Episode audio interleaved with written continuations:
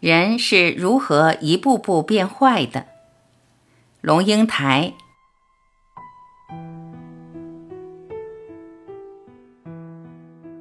一，有个老魔鬼看到人间的生活过得太幸福了，他对小魔鬼们说：“我们要去扰乱一下，要不然魔鬼就无法存在了。”他先派了一个小魔鬼去扰乱一个农夫。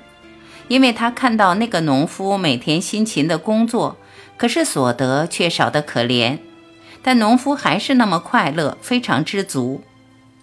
小魔鬼开始想，怎样才能把农夫变坏呢？他就把农夫的田地变得很硬，想让农夫知难而退。农夫挖了半天，很辛苦，但他休息了一会儿后，还是继续挖，没有一声抱怨。小魔鬼看到计策失败，只好摸摸鼻子回去了。二，老魔鬼又派了第二个小魔鬼去。第二个小魔鬼想，既然让他更加辛苦没有用，那就拿走他所拥有的东西吧。小魔鬼把农夫午餐的面包和水偷走了。他想，农夫干得那么辛苦，又累又饿。这下面包和水都不见了，农夫一定会暴跳如雷。农夫又渴又饿，来到树下休息，想不到面包和水都不见了。不晓得是哪个可怜的人比我更需要那块面包跟水。如果这些东西能让他得温饱的话，那就好了。农夫说：“又失败了。”小魔鬼弃甲而逃。老魔鬼觉得奇怪，难道没有任何办法能把这农夫变坏？就在这时，第三个小魔鬼出现了。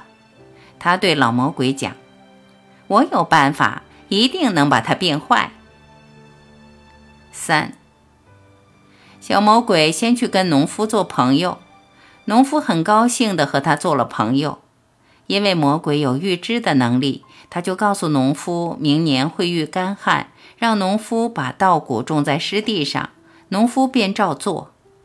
果然，第二年别人没有收成，只有农夫的收成满满，他因此而富裕起来。小魔鬼每年都对农夫说当年适合种什么，三年下来，农夫就变得非常富有。他又让农夫把米拿去酿酒贩卖，赚取更多的钱。慢慢的，农夫开始不工作了，靠着贩卖的方式获得大量金钱。有一天，老魔鬼来了，小魔鬼告诉老魔鬼说：“您看，我现在要展示我的成果了。农夫身上现在已经有猪的血液了。”只见农夫办了个晚宴，所有富有的人都来参加，喝最好的酒，吃最精美的餐点。还有好多仆人服侍，他们吃喝的非常浪费，衣裳凌乱，醉得不省人事，看上去吃肥愚蠢。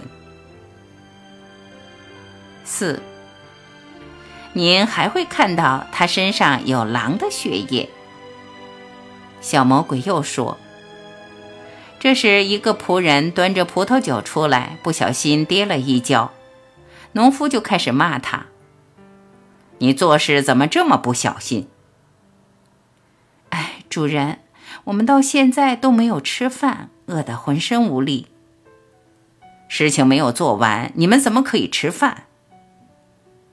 老魔鬼见了，高兴地对小魔鬼说：“你太了不起了，你是怎么办到的？”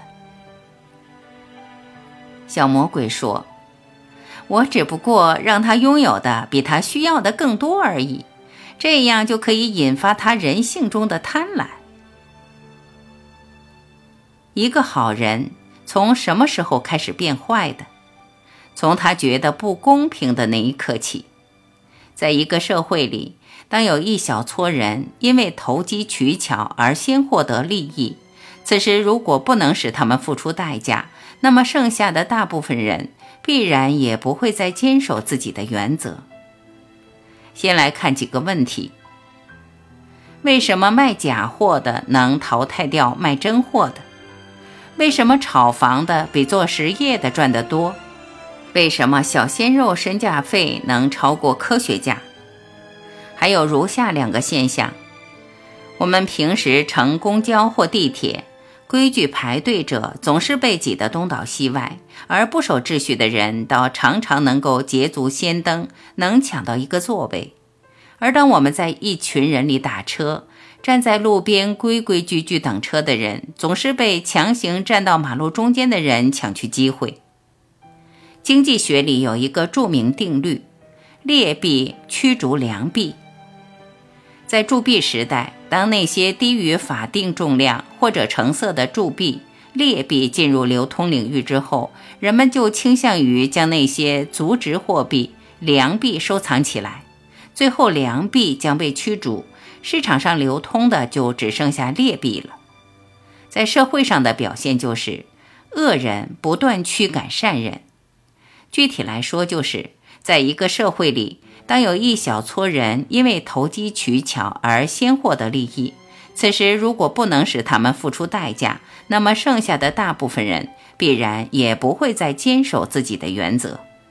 所以现在我们都觉得生意越来越难做，项目越来越难做，创业越来越艰难，根本原因就在于人与人之间失去了信任。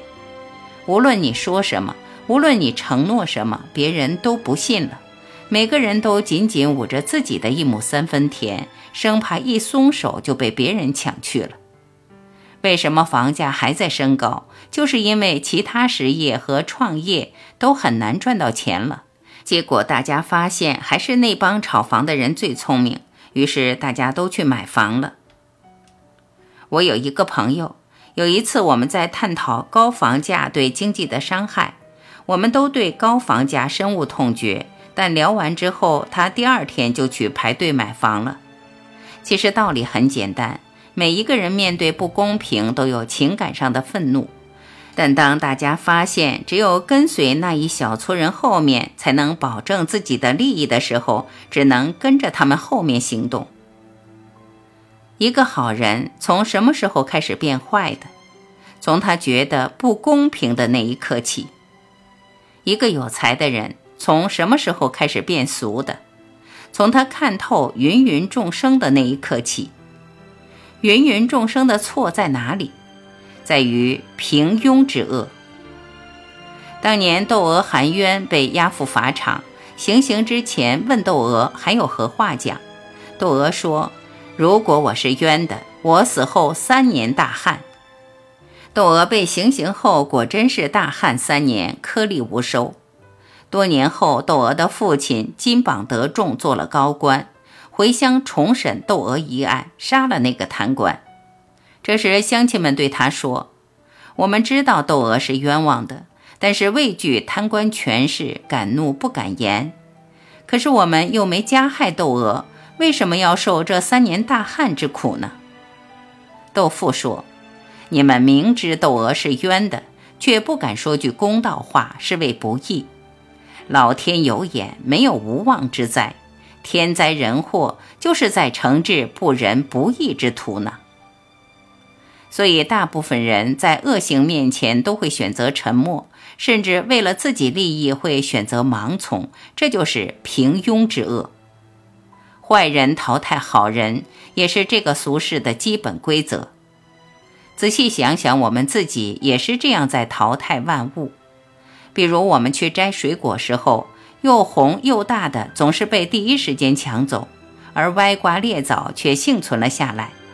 我们杀猪宰羊，又肥又大的总是被拖出来杀掉，而那些骨瘦嶙峋、病病殃殃的都存活了下来。动物和植物也有自己的世界，它们肯定也会觉得不公平。凭什么优良品种先被淘汰？但是在人看起来就是很正常的。才华是上天对一个人最好的奖励，也是对一个人最好的惩罚。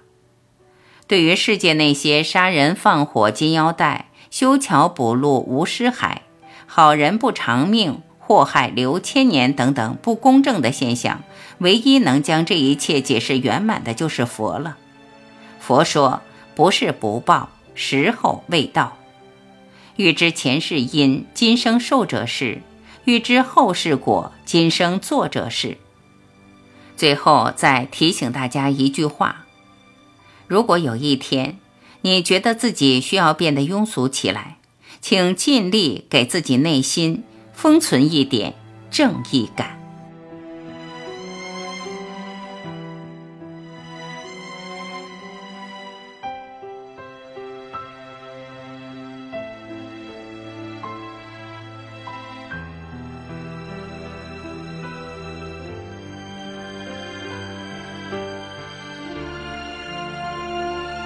感谢聆听，我是晚琪，再会。